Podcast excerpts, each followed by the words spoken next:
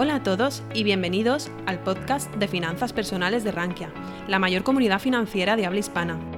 En este podcast escucharás las mejores charlas, conferencias y webinars impartidos en nuestra comunidad. No olvides suscribirte a nuestras plataformas para estar al tanto de todo nuestro contenido. Agradecer a Rankia la organización del evento y también la nominación y por supuesto a toda la audiencia que me ha votado y espero poder seguir compartiendo ya que vuestro voto me anima a seguir avanzando. Pues nada, vamos a, vamos a hacer el trabajo. Y nada, vamos a hacer el trabajo. El objetivo de hoy sería presentaros algunas herramientas que en mi modesta opinión están a la última, diría que al menos yo no conozco nada más allá, para poder optimizar nuestras entradas. Ello nos es útil tanto si invertimos a largo plazo, claro, a nadie le amarga un dulce, como si intentamos conseguir, por ejemplo, una cuenta fondeada o hacemos trading de futuros en intradía. Sin embargo, hoy uh, me han pedido que haga otra cosa distinta. Y así lo voy a hacer. Ferran, siempre estás dando la matraca con el order flow, el order book, el market profile. Haz algo distinto, hombre. Pues es lo que voy a hacer hoy. Voy a hablar de otra cosa que me apetece. Aquí estaremos. No obstante, para los que me quieran seguir operando y ver en directo, todos los jueves a las 9.30, en mi canal de Instagram encontraréis el enlace, suelo compartir mis pantallas y podéis ver con toda transparencia lo que hago, dónde entro, dónde salgo y el por qué. Claro está, uh, me enfoco más en la operativa que en enseñar. Lo cierto es que en estos ocho meses hemos tenido suerte y creo recordar que tan solo dos días han sido perdedores. El resto nos ha ido bien. Os explico esto tan solo para animaros a seguir escuchando y que nos marchéis. Vamos a hacer lo que nos ocupa hoy, que es hablar de un modelo. A su vez también decir que, en relación a lo que vamos a ver hoy, en dos semanas vuelvo a estar aquí en Madrid. Al final os compartiré un enlace por si tenéis interés en mi trabajo y queréis profundizar en el mismo. Por cierto, Roberto, te iba a hacer una pregunta. Mm, ¿Quién, ¿Quién, va de primero de la liga este año? ¿Lo sabes? ¿Eh? El Madrid. Ah, el Madrid. Pues este año yo soy del Madrid. Era del, del Elche, yo siempre he sido del Elche. Pero mm, al bajar, pues ya no soy. Soy del Madrid. Cada año me cambio de equipo y voy con el equipo ganador. Así de fácil. Todos los años estoy contento. Otra pregunta te quería hacer, o a la audiencia. ¿Quién es el mejor inversor de todos los tiempos? ¿Alguna idea? Warren Buffett. No es correcto. Muy bien, Soros. Warren Buffett consigue de media un 24% y Soros me hace de forma regular un 26%. Este 2%, por la magia del interés compuesto, es una gran cantidad de dinero. Así pues yo, de la misma forma que este año soy del Madrid, voy con el equipo ganador, pues oye, ¿para qué voy a inventar la rueda? Lo que voy a hacer es lo que hacen los que ganan, voy a hacer lo que hacen los mejores. Y es lo que vamos a ver hoy.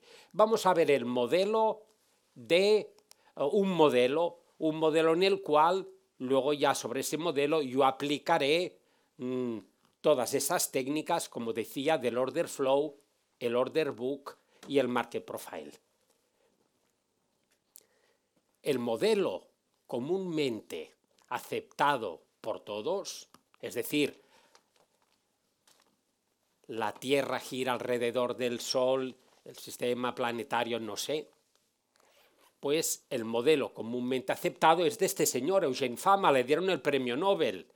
Luego Henry Markovich desarrolló el modelo CAPM sobre el cual todos nosotros, cuando vamos al banco y depositamos nuestros ahorros en un fondo, ese modelo es el que gestionan mm, nuestro dinero. Una farsa, un engaño. La verdad, espero que paren la grabación, pero jamás oí solemne tontería. Este señor dice que los mercados son eficientes, que los precios son subastados y que, encuentran un punto de equilibrio. Vaya tontería, es que a veces yo salgo a la calle y no veo esta armonía, veo guerras, veo hambre, veo... En realidad, no sé si habéis leído un libro muy bueno de trading, que es La sabiduría de la muchedumbre, que dice que efectivamente los mercados son eficientes, pero no por lo que dijo Eugene Fama, sino por la diversidad. Roberto, ¿sabes qué puede pesar este buey de idea? 500 kilos. ¿Queréis hacer un, una porra? Cada uno ponemos un papelito y vemos lo que pesa este buey. En realidad, en un pueblo de Alemania hicieron esta apuesta en la fiesta mayor a San buey y todos se relatan en el libro cómo pusieron un papelito en el cual cada uno intentó adivinar lo que pesaba el buey. Ya podéis imaginar el final. Acertaron al gramo, al gramo. Increíble. Un buen libro, La sabiduría de la muchedumbre. Efectivamente, los mercados son eficientes, pero por esa diversidad. Así pues, vemos otros tres premios Nobel. Y ahora vamos a ver cómo realmente funcionan los mercados. A la izquierda tenemos uh, Robert Schiller, que escribió Exuberancia irracional. Irracional es lo que he hecho yo. Me he comprado un cochazo este año, harto de la mujer que me decía cuando íbamos al parque, mira al vecino el coche que tiene, aquí no cabo con el cochecito, la niña, el que yo no puedo, yo no me subo, no sé qué, harto, digo, fui al concesionario, el más grande. Lo cierto es que ahora, la verdad, no sé cómo vamos a pagarlo. Cometí un exceso irracional y estas cosas suelen pagarse. Por cierto, le dieron el premio Nobel el mismo año que se lo dieron a Eugene Fama. Tenemos también a Kahneman. Asistí a la genial ponencia en la sala grande donde has hablado de Kahneman y de los procesos heurísticos y de cómo los inversores estamos expuestos a dos errores. El uno es a un sesgo cognitivo, un error en el cual los traders percibimos mal la realidad. Cuando hago trading, cuando invierto, cometo errores. Y estos errores son precisamente los que Soros usa para construir su teoría de la relatividad. Soros nos dice, en vez de que los mercados son eficientes y el precio revierta la media, parte de lo contrario. Los mercados siempre están mal informados por estos sesgos cognitivos en los cuales los traders percibimos mal la realidad.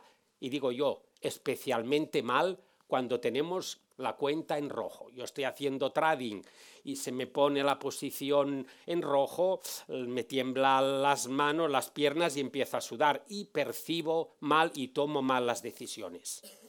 Así pues, ¿qué es lo que hace Soros? Pues Soros hace lo que vamos a intentar hacer con el order flow, el order book y el market profile, que es nada más y nada menos que intentar trabajar en los extremos de mercado. Ya hemos dicho que los mercados en modo alguno se asemejan a la curva normal, es decir, esta es la curva normal, hay veces que tenemos aquí a la izquierda un cisne negro, un evento, un crash y hay veces que frutos de la euforia, quien no tiene bitcoins comprados a 60.000, que levante la mano. ¿Quién no tiene Teslas compradas a 500? Que levante la mano. Bueno, nunca llegó a 500. ¿Quién no tiene Nvidia en su cartera hoy en día? ¿Quién no tiene, en fin, un cúmulo de errores y de excesos?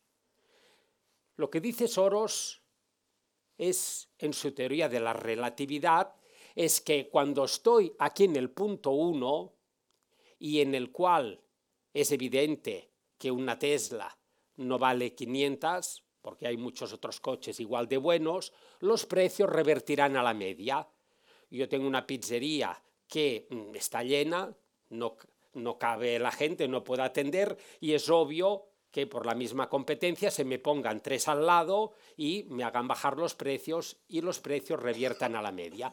Pero Soros dice, atención, por un error cognitiva de la realidad, los precios son empujados hacia el extremo de la cola. Todos acudimos a comprar Bitcoin y es este hecho este error cognitivo, esta mala percepción de la realidad, los que empujan el precio hacia un extremo. Y eso hay que aprovecharlo. Pero cuidado, dice Soros, nosotros no estamos exentos también de este error cognitivo, motivo por el cual hay que ir con mucha precaución. Y eso es lo que vamos a hacer hoy con el order flow. Nos dice Soros también, atención, que hay un momento en el cual se estira tanto, tanto, tanto, tanto la cuerda que el niño dice, el rey va desnudo, y todos se dan cuenta. Así pues, estalla la burbuja y entonces sí que vamos a revertir a la media. En concreto, atención, la clave de mi sistema, como digo, podéis conectaros todos los jueves, es buscar a gente atrapada gente en la cual haya entrado, haya entrado por esa avaricia y esté deseando, de la forma que sea, salir del mercado como si viera al diablo.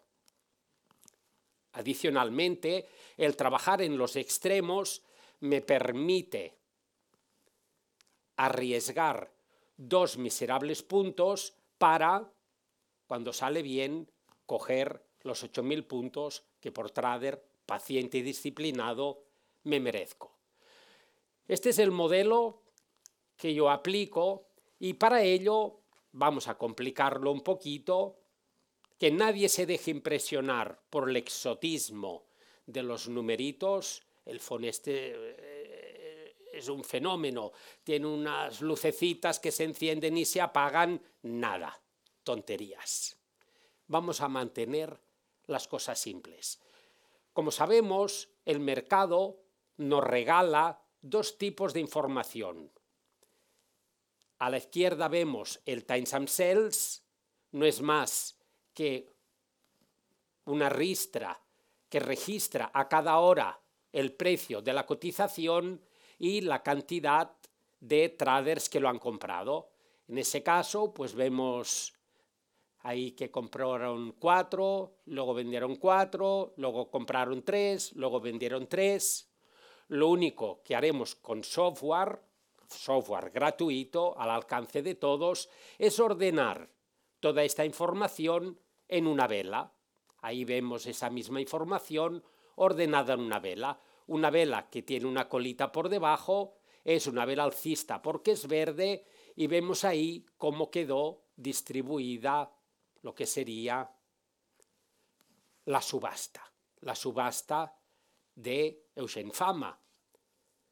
Además, lo que hace este software es colorear como cuando íbamos a la escuela y colorear, pondremos color en verde flúor aquellas órdenes de compra extremas. Ahí vemos, alguien compró a la derecha 147 lotes, en esta misma vela, por alguna razón, alguien vendió aquí abajo 90, 94 y 83, ya que está destacado en color eh, rojo magenta. Debo decir una cosa. Cuando era pequeñito tenía un juguete que era un tentempié. Y yo le daba golpecitos y el tentempié lo zarandeaba, pero no había forma de tumbarlo. Nunca llegué a explicarlo. El motivo es simple. El tentempié tiene en el culo plomo y ese plomo es lo que le mantiene en pie. Quiero decir con ello que la opinión, la trader institucional sobre el cual queremos ponernos detrás, compra en máximos o compra aquí abajo en el culo. ¿Qué diríamos? Compra abajo, compra barato y vende caro. Y eso es lo que vamos a buscar. En concreto, yo estaría buscando procesos de iniciación y procesos de absorción. ¿Qué es la absorción? La absorción es que en esta misma vela yo veo que han comprado en la parte superior y veo también que, carajo, mm, no sube. ¿Por qué no puede subir si hay tanto que van dando con la cabeza, compro, compro, compro y no subo? Porque hago un listo está vendiendo a estos traders retails que por un defecto cognitivo de la realidad están comprando inexplicablemente ahí. Así pues, estos son traders atrapados en extremos que serán el punto de partida de nuestro, de nuestro trading. Este es el petróleo de esta semana, pero le quité el eje porque eso vale para cualquier espacio temporal y vale para mm, cualquier, cualquier producto. El petróleo, como sabemos, lleva subiendo desde Ucrania, pero en el último año viene corrigiendo, lleva un año corrigiendo hasta este verano, en el cual ha roto esta corrección y ha estado subiendo en este canal. La primera pregunta, ¿alguien sabía si iba a aguantar ese primer punto? ¿Alguien lo sabe? Yo no lo sé. Y en el segundo, ¿alguien sabe si me va a aguantar? Honestamente, yo no lo sé. Y en el tercero, pues la verdad, yo tampoco lo sé. Pero vamos a ver dentro de la vela cómo se ha quedado distribuido los traders. Encontraremos iniciación de compra, encontraremos traders atrapados, intentaremos cómo la institución le pega una bofetada, le deja planchado y se va por el otro lado. Y eso es lo que vamos a ver. Estamos viendo lo mismo, pero antes y después. Rayos X, vela normal. Rayos X, vela normal. Vemos en el cuadro azul cómo ha intentado percutir tres veces sobre este canal. Y vamos a leer, vamos a leer el flujo de órdenes. Ciertamente vinieron con rabia, vinieron cayendo. ¿Y qué vemos en la parte inferior? Ahí en rojo. Vemos un valor muy fuerte. ¿Qué diríamos? Esos son compradores y vendedores. Vendedores. Y yo pregunto, si son vendedores, ¿por qué, carajo, esta venta no ha mandado al precio abajo al infierno? ¿Alguna idea? Por ahí órdenes limitadas que han bloqueado el paso y las han absorbido. Así pues, viene más tarde y vuelve a hacer otra rotura. ¿Y cómo vemos esa rotura? ¿Vemos convicción en la rotura? ¿Vemos realmente una rotura fuerte? ¿Qué diríamos en esa rotura? Fijaros, 4.000, 10.000, 2021, entre 4, 3, 8, 2. Si 520.000 traders intentaron romper allí y no han podido, van a poder ahora dos traders aquí romper este canal? ¿Qué pensáis? pues no, ahí estamos Roberto con un lote y yo con otro lote. Va a ser que no y no van a romper. Vemos que retestean y pues finalmente esa rotura tampoco. Veamos ya lo que pasó esta semana. Volvamos atrás. Nos vamos a la tercera y definitiva rotura.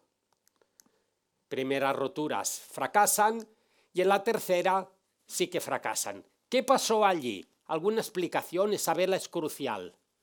¿Han roto con decisión el canal? ¿Hay volumen tras la rotura? Ya sabemos la teoría de uh, Auction Market Theory, de, fama de, de Chicago. El volumen, el precio es un anuncio, el volumen es la confirmación. ¿Salió volumen tras la rotura o quedó un secado como en los casos anteriores? ¿Qué diríamos? Perdón, hay volumen, por lo tanto esa confirmación está siendo validada. Por cierto, ¿qué color hay tras la rotura? ¿Qué pasó tras la rotura? Han comprado. Han sido traders desinformados. Y yo también hubiera comprado. Oye, si he aprendido que cada vez que me toca esa línea, pues rebota, pues es lo que tengo que hacer. Leo A, B, C. A, B, C. Y en C compro, compro, compro, compro, compro, compro como un loco. Diría incluso que igual estoy haciendo una martingala. Compré por encima del canal, me ha roto el canal, estoy planchado y voy a intentar salir como sea para ver cómo salgo de esta. Han comprado. Pero esos son traders desinformados. Y ahí va la pregunta del millón. ¿Esta compra ha logrado subir el precio? No, lo ve un niño de 5 años. ¿Le ha hecho daño al precio? No, va a ser que no. Realmente, típica mosca de, de quita. Fijémonos también otro detalle. Cuando se crea un bastoncito, ahí tiene una forma de bastoncito invertido, y testea el canal por el otro lado, en la parte superior de esas tres velas, estas tres que tenemos ahí, hay muchos lotes intentando comprar. Veo uno, dos, tres. No hay. No hay convicción. No pueden volver a recuperar lo perdido. El jarrón roto está ya no tiene remedio. Y no hay ningún interés en volver a, en volver a subir. Tengo un jarrón en mi casa, en el comedor, de esos gigantes de, de flores. Jarrón precioso, me la regaló la suegra. Horroroso. Lo cierto es que tuvimos un disgusto en casa. le di un golpe al jarrón. El jarrón roto, roto está, está violado y eso ya no hay quien lo enmiende. Vamos, se armó la de San Quintín. Por lo tanto, cuando vemos que toda esta gente compra y no tengo esfuerzo, resultado coherente, ya vemos la que, sea, la que viene a continuación. El trading es un juego de suma cero y mi pérdida es tu ganancia. Tu ganancia tiene que ser mi pérdida. A eso es lo que busco. Cortos y largos atrapados, eficiencia, ineficiencia y ¡boom! No contentos con ello, el precio ha vuelto a subir y ha vuelto a testear. Una vez más, ¿qué vemos en esta vela de aquí? Una gran compra, ¿verdad? Una vez más, ¿pueden recuperar el nivel? ¿Hay convicción para, en la parte de arriba, para volver a recuperar? En modo alguno. Y dame carta, ¿qué pasa aquí? ¿Qué, ¿Qué, os llama la atención de esta vela? ¿Alguna idea? Hay una venta brutal, una venta que esto no es un evento aislado, sino que es un unfold, un desempaquetado, un proceso, vamos leyendo cada carta conforme sale y eso son cargas de dinamita estratégicamente colocadas y le hacen cling y hace clong. ¿eh? Eso es tetilla de monja. Eso vale un imperio. Y ese achuchón es el ignition, encienden el encendido de todas las cargas de dinamita y ¡boom! para abajo. ¿De acuerdo? Lo que viene a continuación, pues es un festival. Esto es la fecha de hoy. ¿Qué va a pasar? En realidad fue enviado por la mañana y ¿qué, pasará a continuación? Hay otra vez, yo no, lo entiendo, la gente lo que hace, no le están diciendo que, que no, te están diciendo compra, compra, compra, compra, compra. Están comprando esta subida, pero una vez más, cuando me toca la línea, no pueden, no pueden desplazar el precio. Traders atrapados y lo que vino a continuación por la tarde fue ya la caída brutal. En, realidad lo comentamos en directo el jueves, donde conecto y estábamos buscando esta caída. Si sumamos la columna de la derecha y restamos la de la izquierda, nos dará un valor que llamamos delta. El delta no es más que el sentimiento. El bit menos el ask, la compra menos la venta, nos da lo que es el sentimiento. El delta, delta positivo, sentimiento comprador, delta negativo, sentimiento vendedor. Y ahí yo estoy viendo menos estoy viendo lo que llamamos una divergencia de delta.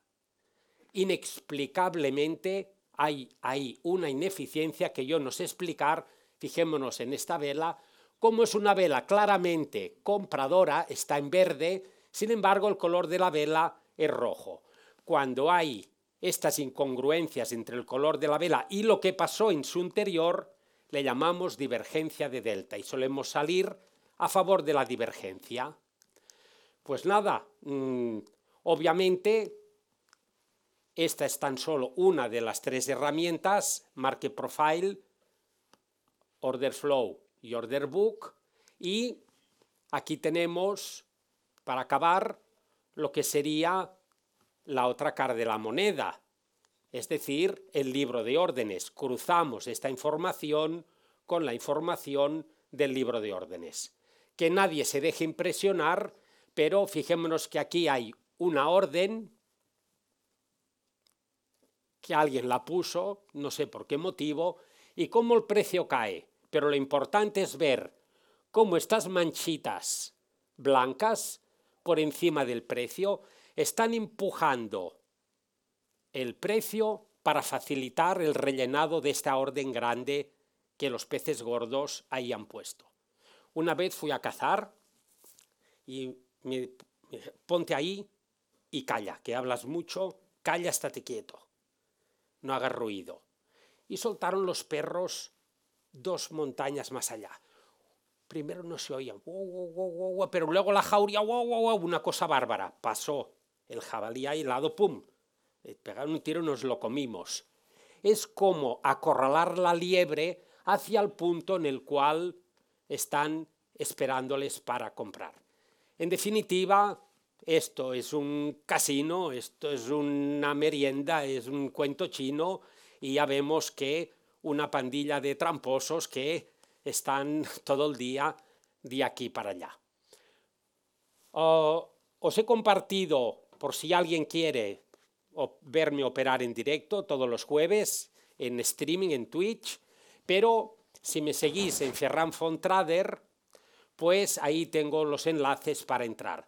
También he puesto una publicación de agradecimiento una vez más a toda la comunidad por haberme votado y si comentáis en esa foto, que es la foto de, hoy, en el cual doy las gracias, si comentáis la palabra Rankia en lo que es esa foto, pues os enviaré un enlace con este bootcamp en el cual en dos semanas estaré aquí para hacerle esto en directo y poder operarlo en tiempo real. Pues no sé si hay alguna, alguna pregunta, si se ha entendido, lo veis complejo, no lo es. Ah, no se ha entendido. Una pregunta. sí. Es que no conozco tampoco mucho del order flow. Eh, cuando te sale la vela en cierta zona rojo, entiendo que es cuando tú vendes al bit en y compras en Ask en limitado? No. Uh, la herramienta que hemos visto, por definición, refleja tan solo las compras y ventas a mercado, es decir, los traders ansiosos, que perciben que va a haber una subida y que quieren participar de la misma. Solo refleja lo que son órdenes a mercado. La clave no está en ver, como has visto, si son órdenes a mercado de compra o de venta. La clave está en la interpretación que tú hagas, la lectura que tú hagas de esa compra o esa venta. Y en especial estos elementos de esfuerzo-resultado. Esa es la clave. Y esto que es exótico, el error que cometemos todo, es pensar que mm, a las 3 cuando me levanto de la siesta, a las 4 me pasa el tocar de la niña, yo me levanto, pam, pam, pam. No, hay que buscar puntos calientes puntos donde mi ratio riesgo-beneficio está a favor, áreas dulces de negocio en los cuales yo apenas arriesgo un par de ticks para ganar mucho. Como hemos visto en ese modelo de Soros, es donde veo cortos y largos atrapados el punto mejor en el cual poder hacer estas líneas. Si no, estarás continuamente dándole al clic.